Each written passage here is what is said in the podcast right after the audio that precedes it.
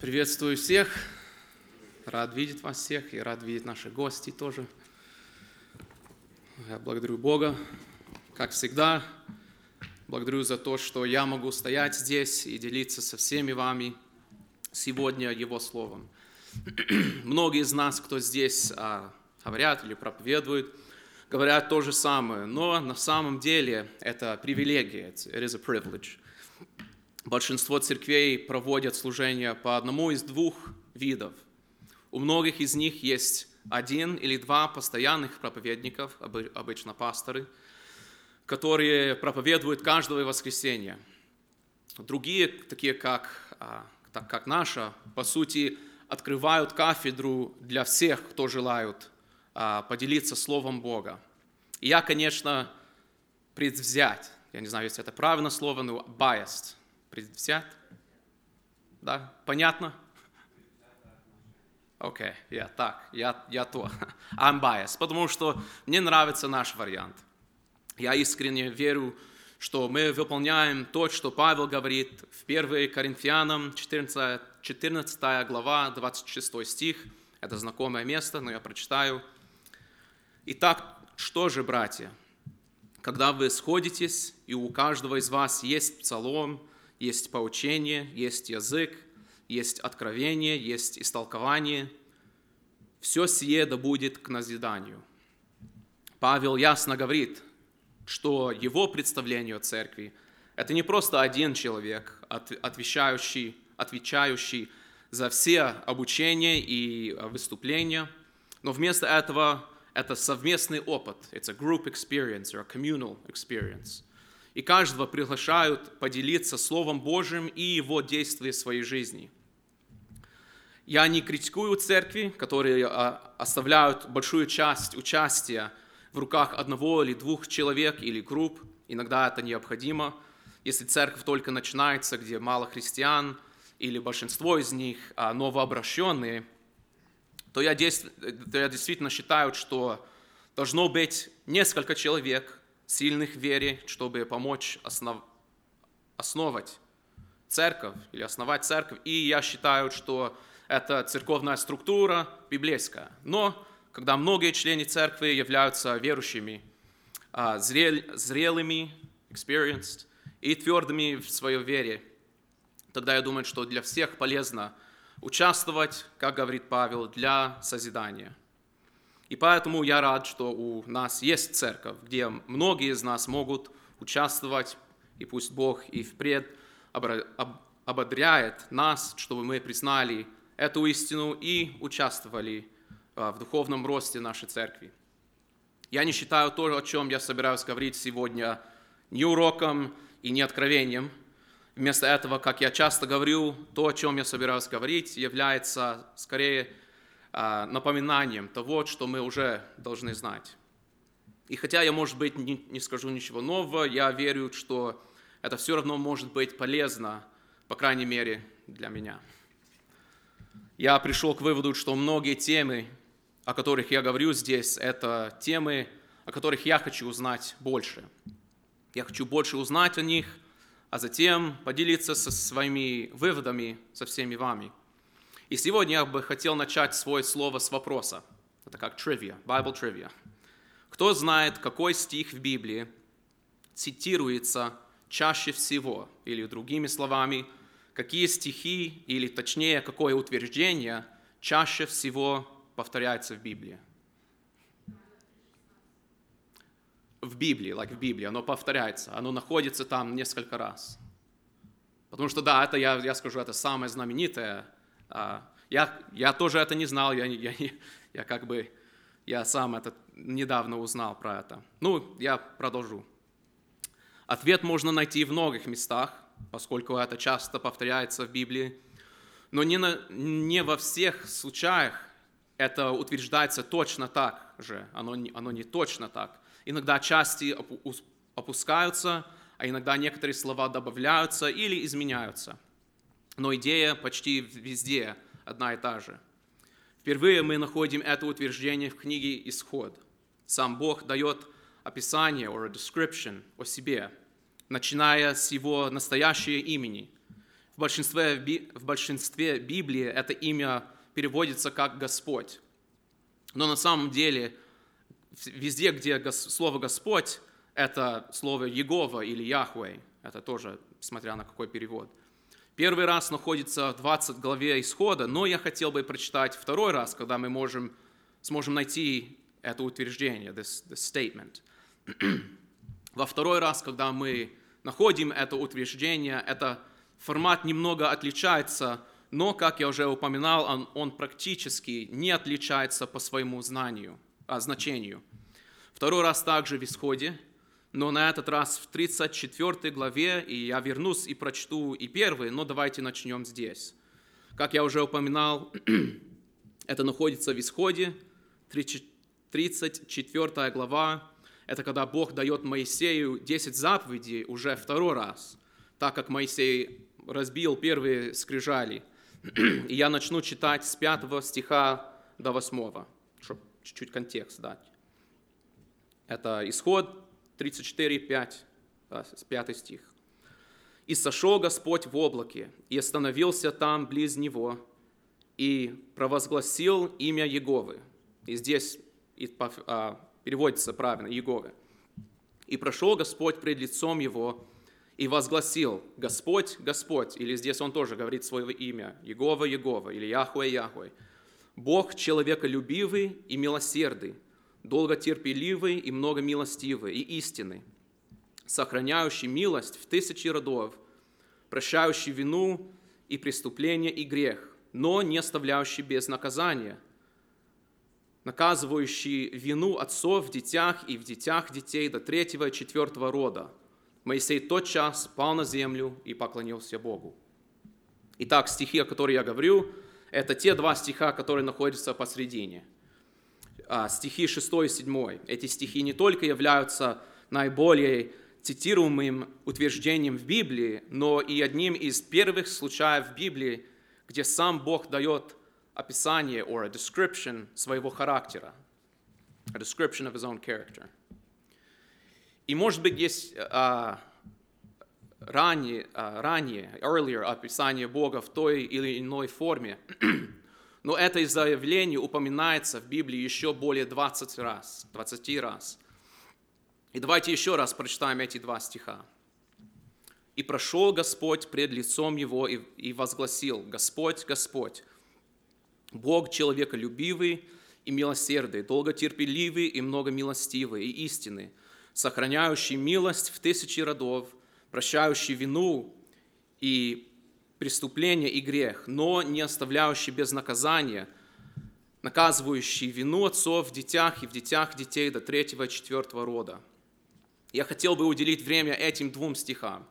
На самом деле, я думаю, чтобы по-настоящему понять все, что здесь написано, нам нужно часами читать, размышлять и молиться. И я надеюсь, что все мы когда-нибудь э, сделаем это, но сегодня я хотел бы кратко обсудить некоторые атрибуты or attributes, которые Бог дает о себе. Бог говорит, что Он человеколюбивый и милосердный.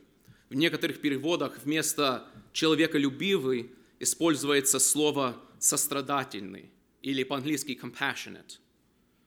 А, далее он говорит, что он долготерпеливый и многомилостивый и истинный. По-английски это звучит slow to anger, abounding in steadfast love and faithfulness. Когда я перевел это на более современные русские слова, оно переводится как преисполненный непоколебимым любви и верности. И он добавляет к этому, говоря, что он сохраняет милость в тысячи родов, прощающий вину и преступление и грех. И может быть для нас эти характеристики кажутся простыми, Конечно, Бог полон любви и милосердия, но нам это честь. We have the honor of, мы знаем гораздо больше о плане Бога. Мы знаем об Иисусе Христе и Его миссии. Мы можем процитировать Иоанна 3,16, как мы слышали, и быть уверенным, уверенными, что Бог действительно любящий Бог. Но я думаю, что, я думаю, что стоит признать две вещи – в тот момент истории, that, at that moment of history, когда Бог сказал эти слова Моисею, а, люди на самом деле мало что знали о Боге. Возможно, у них были устные, or oral, или письменные, это written, рассказы о своих предках. Maybe they did have oral traditions or written traditions. И, возможно, они знали об Адаме и Еве, Ное, Авраама. Но даже если бы они знали об этих людях, они все еще не знали по-настоящему о характере Бога. Я считаю, что именно поэтому Бог решил описать себя так подобно.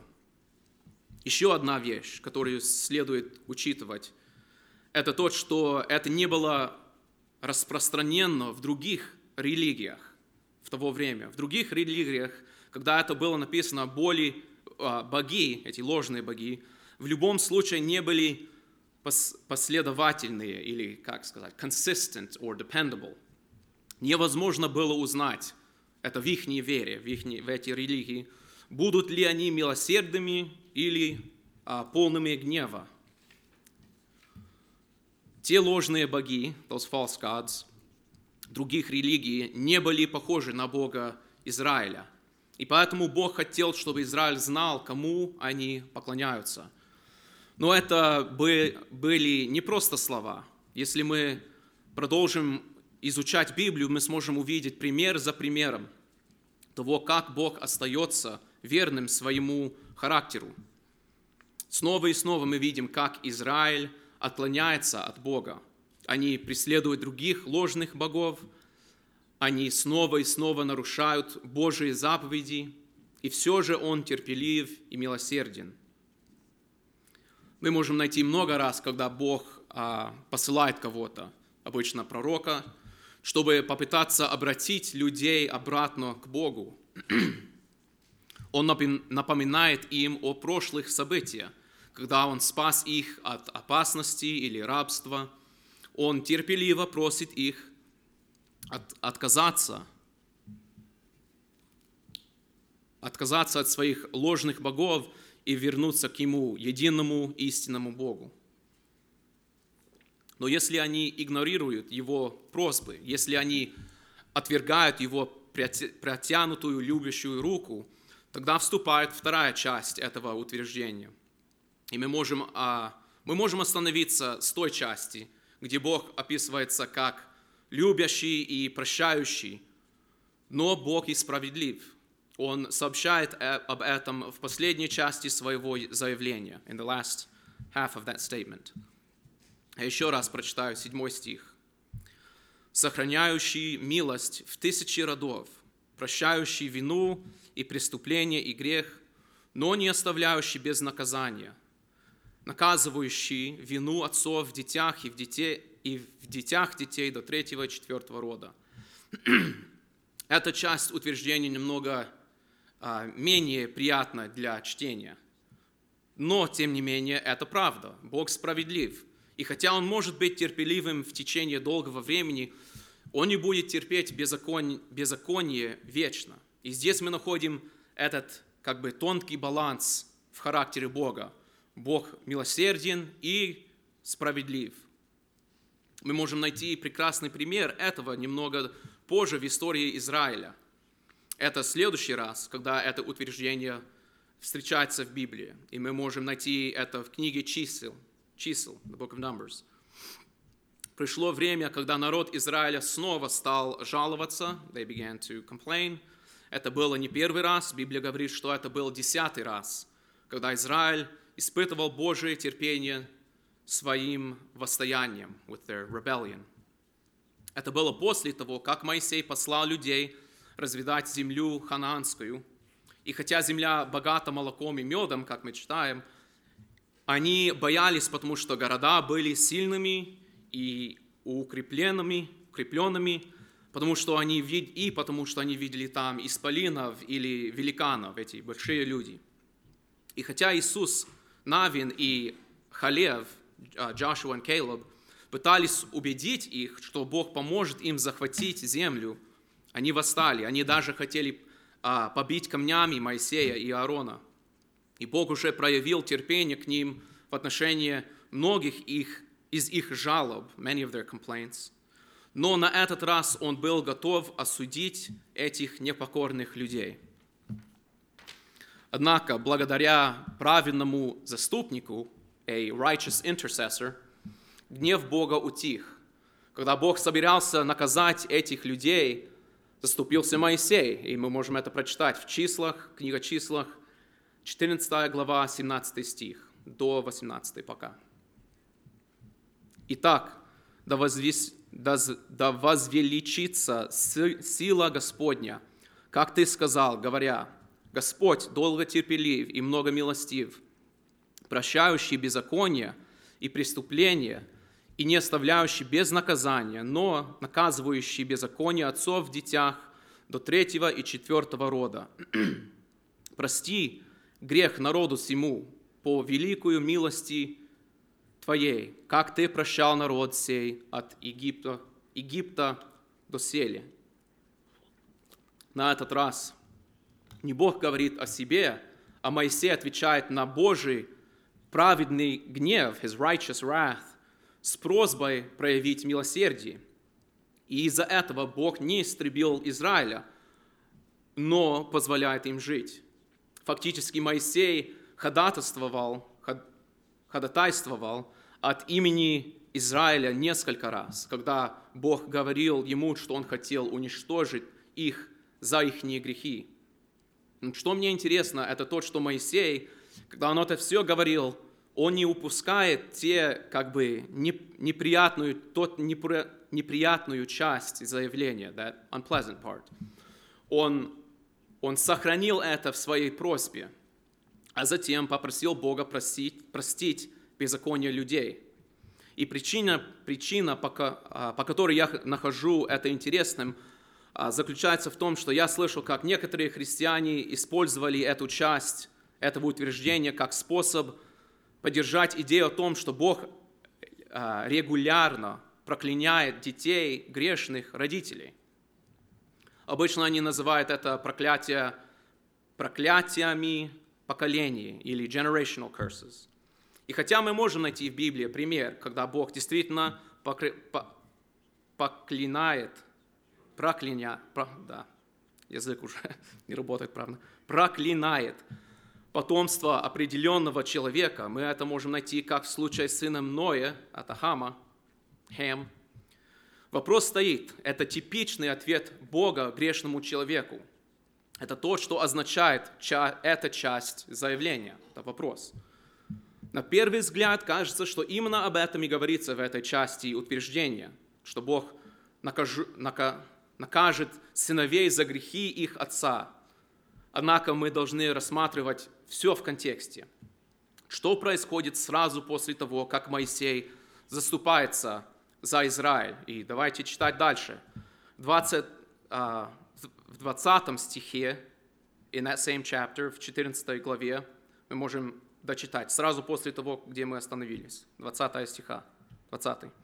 «И сказал Господь Моисею, прощаю по, по слову Твоему, но жив я, и славы Господней полна вся земля, все, все, которые видели славу мою и знамения мои, сделанные мою, мною в Египте и в пустыне, и искушали меня уже десять раз, и не слушали гласа моего, не увидят земли, которую я с клятвою обещал отцам их. Все раздражавшие меня не увидят ее. Но и далее, в 31 стихе говорится так. 30, 30, 31, да? Да, да, правильно. Детей ваших, о которых вы говорили, что они достанутся в добычу врагам, я веду туда, и они узнают землю, которую вы презрели. Итак, я думаю, что здесь ясно, что Бог не проклинает, не проклинает детей за грехи, за грехи их родителей. Фактически проходит обратно. Хотя Бог избавил их от своего гнева, Он все же не позволил тем, кто видел Его славу и, и все, все же отверг, отвергал Его, так много раз войти в обетованную землю. Если мы прочитаем дальше, то увидим, что детям действительно придется страдать из-за действий своих родителей. Бог сказал, что они будут пасторами или пастухами, shepherds, а, в пустыне, пока не умрут все старшие израильтяне. Так что да, им пришлось пережить последствия, or the, the consequences, восстояния своих родителей. They had to live up or deal with the consequences of the rebellion of their parents. Но они не были прокляты. Как, так, как только все, кто был старше, ушли или умерли, Бог позволил людям войти в обетованную землю.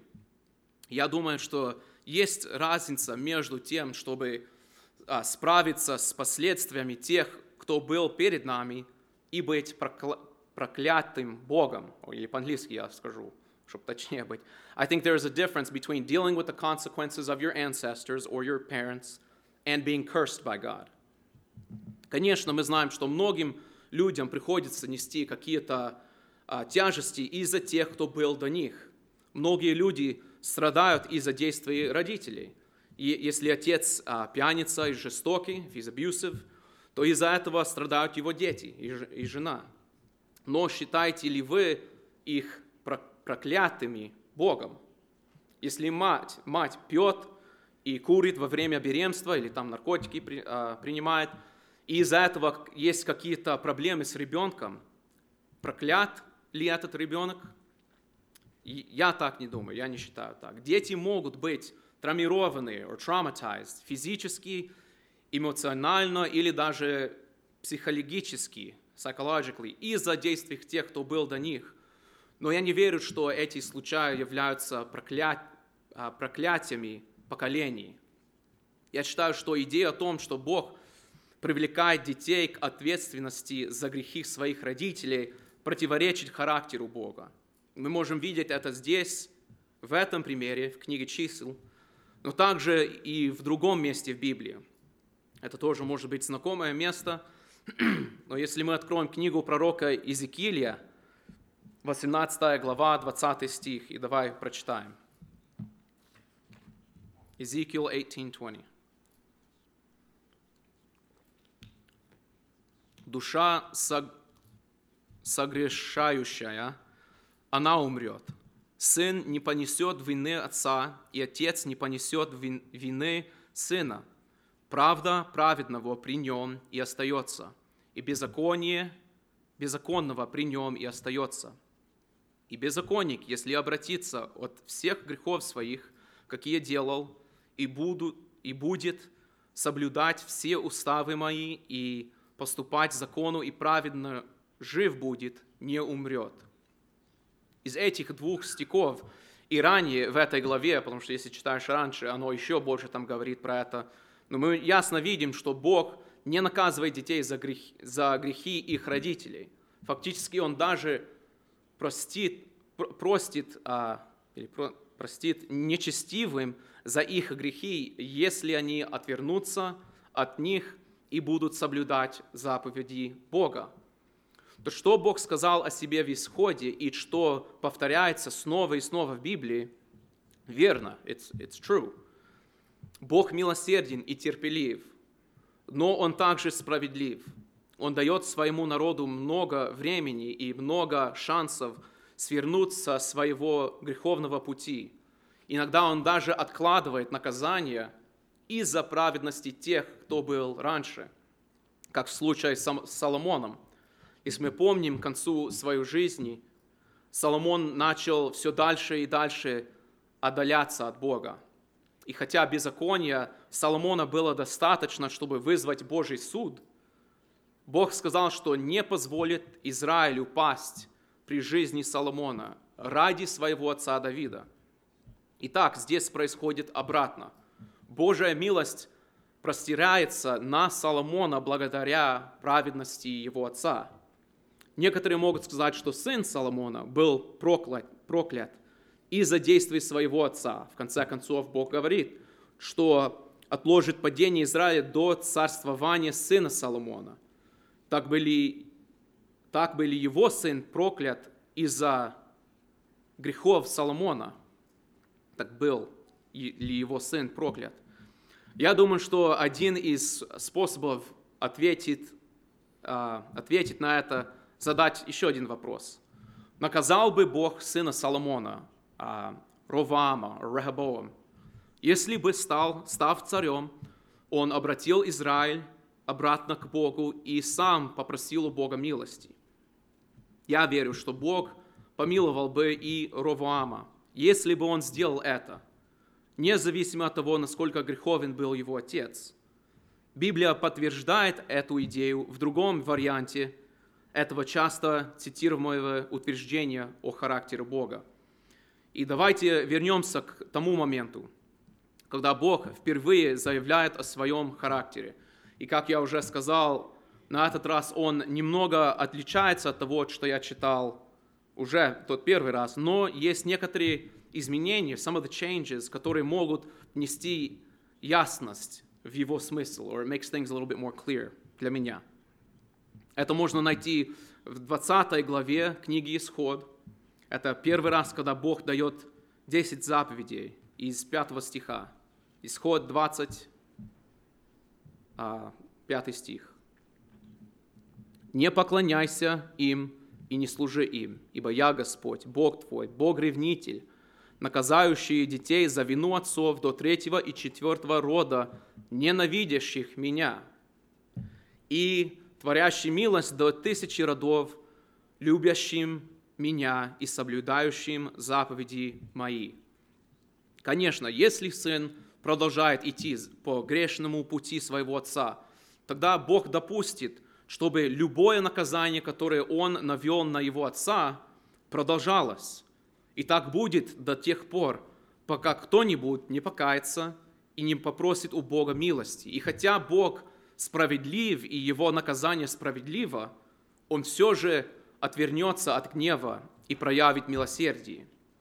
Я думаю, что прояснить утверждение – помогают а, допол дополнительные слова тех, кто меня ненавидит. Я по-английски прочитаю тоже. The words that help make this clear are those who hate me, или тех, кто меня ненавидит.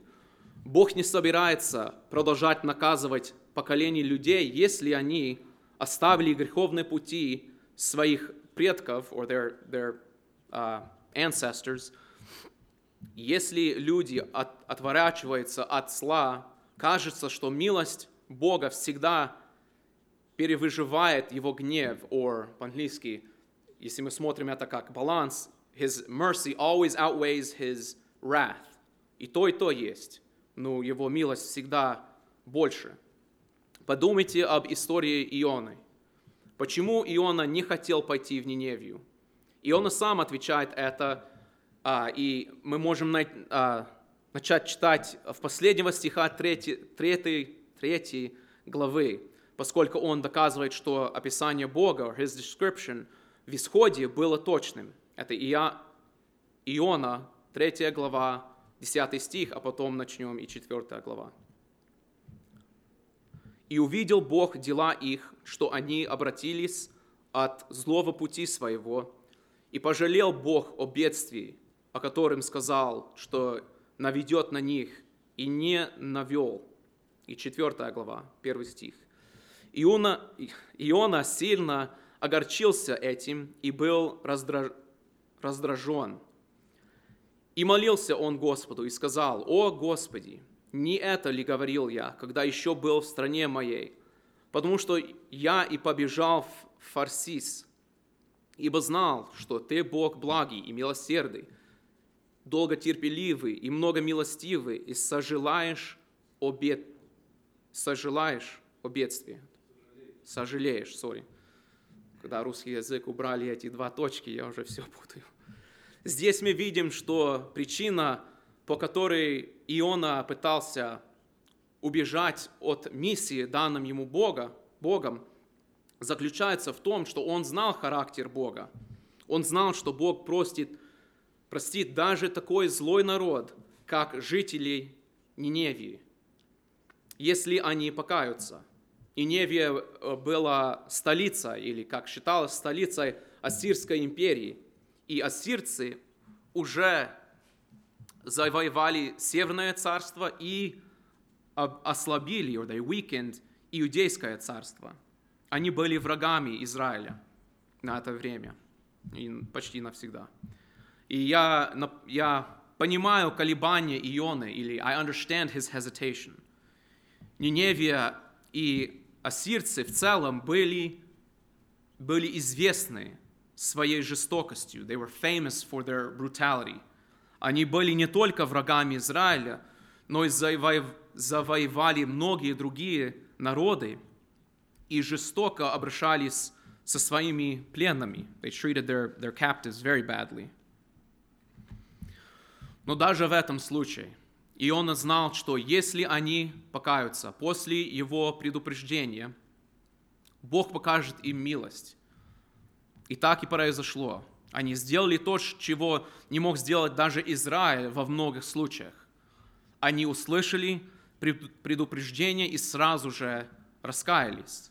И Бог отложил свой пригоров. Пригоров. His prediction. Город и вся Ассирская империя в конце концов пали, it did eventually fall, но на время Бог сдержал свой гнев и вместо этого проявил милосердие. И мы можем найти пример за примером того, как это делает Бог. Да, Бог справедлив, He is just, и Он не терпит вечной несправедливости. Но если люди отвора- отворачиваются от своих путей и просят у Бога милости, Он заменяет свой праведный суд благодатью и милосердием. И, конечно же, нет большего доказательства милости Бога, чем Его Сын, Иисус Христос. Библия нам говорит, что Бог зад- задумал уже, пл- планировал а, спасти человечество через Иисуса еще до создания мира. Итак, когда Адам и Ева впервые согрешили и принесли грех в мир, истинное проклятие поколений, у Бога уже был план милосердия и искупления. И мы так счастливы, что единственный истинный Бог милосерден и терпелив. И мы должны быть благодарны за то, что Он также справедлив. Именно благодаря Его справедливости и Его наказанию Израиль отвернулся от своих злых путей и попросил покаяния хотя бы ненадолго. Это повторялось много раз. Именно благодаря Его справедливости и нетерпимости к беззаконию мы можем быть уверены, что, что все, кто продолжают притеснять слабых и бедных, будут осуждены. Я верю, что именно об этом и говорится в этих стихах о том, что беззаконие отцов продолжается в их поколении. Мне кажется, что Бог говорит, что Он не позволит злым людям процветать. Когда мы читаем о заявлении обетованную землю, это может а, показаться жестоким. Бог сказал своему народу уничтожить людей, живущих там. Но это был Бог, исполняющий свою справедливость. Люди, которые там жили, были чрез, чрезвычайно жестокими тоже. They were extremely brutal. Они притесняли слабых и бедных, они самим жестоким образом при- принеси, пронос- приносили своих детей в жертву своем, своим ложным богам. They did it in the most brutal ways. Я не хочу в деталь, like, идти in the detail there. Но и он не позволит этому злу а, продолжаться вечно. Некоторое время он может терпеть это, или он просто ждет. Но всегда наступает время, когда он, он положит конец, or he'll put an end to их царствование теория, or he'll put an end to their reigns of terror.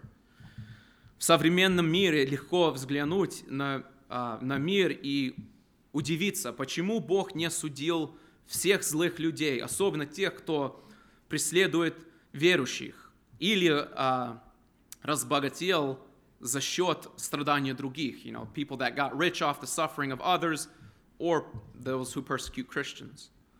Но, как мы читаем несколько раз, Бог терпелив, Он дает каждому, каждому человеку шанс отвернуться от своего беззакония, как Он сделал с Ниневией.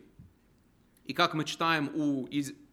Иезекииля, никому из нас не придется платить за грехи наших отцов или за грехи наших детей, как, как там написано.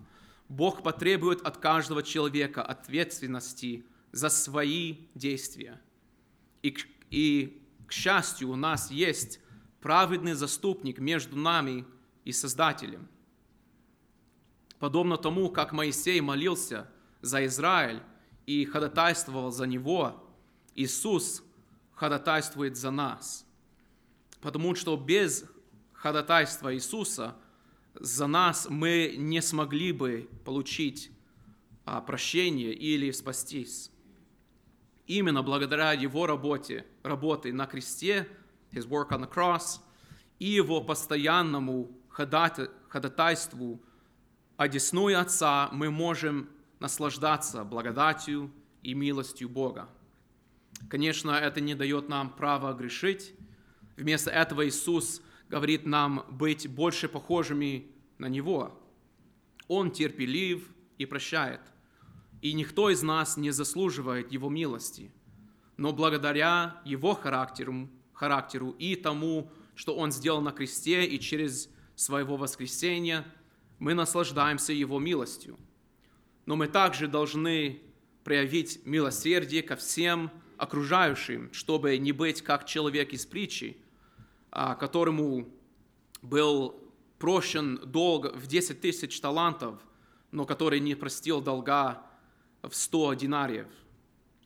Я благодарю Бога за то, что Он открывает нам свой чудесный характер через Своего Слова. Мы можем видеть множество примеров Его великой милости и терпения.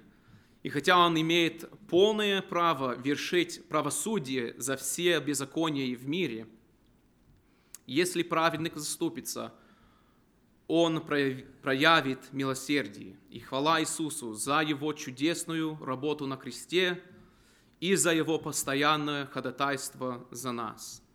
И последнее место, которое я хотел бы прочитать, послание к римлянам, 8 глава, 34 стих, хорошо говорит об этом. Кто осуждает? Христос Иисус умер, но Он и воскрес. Он и одесную Бога, Он и ходатайствует за нас. Пусть это поможет нам прощать других, даже когда это трудно. Пусть это поможет нам быть более терпеливыми и понимающими друг друга. Никто из нас не заслуживает Божьей благодати, но тех, кто верит в Него, в Его чудесный характер и Его способность спасать, Он любит, прощает и благословляет. Слава Богу! Давайте помолимся.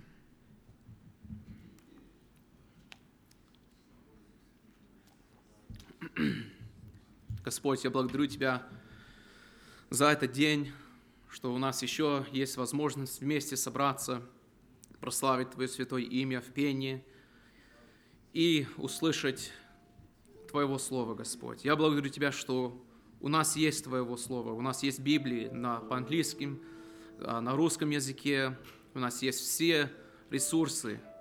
Мы можем читать, мы можем даже еврейский там а, читать или греческий, знать, знать, что там было написано, Господь. Я благодарю Тебя за это. Я благодарю Тебя, что Ты постоянно открываешь Твой характер нам. Ты Израилю открыл это, Господь, когда-то, как мы читали. И Ты постоянно нам открываешь, потому что Ты еще милосерден, Ты справедлив, Господь, Ты прощаешь. Мы благодарим Тебя за это, за Твою любовь, Господь. Мы славим Тебя за Иисуса Христа. Иисус Христос, Ты взял все на себя – мы благодарим Тебя, что Ты наш заступник, что Ты that you intercede for us. Слава Тебе, Иисус, что Ты постоянно это делаешь за нас, Господь, потому что мы еще не совершенны, даже здесь.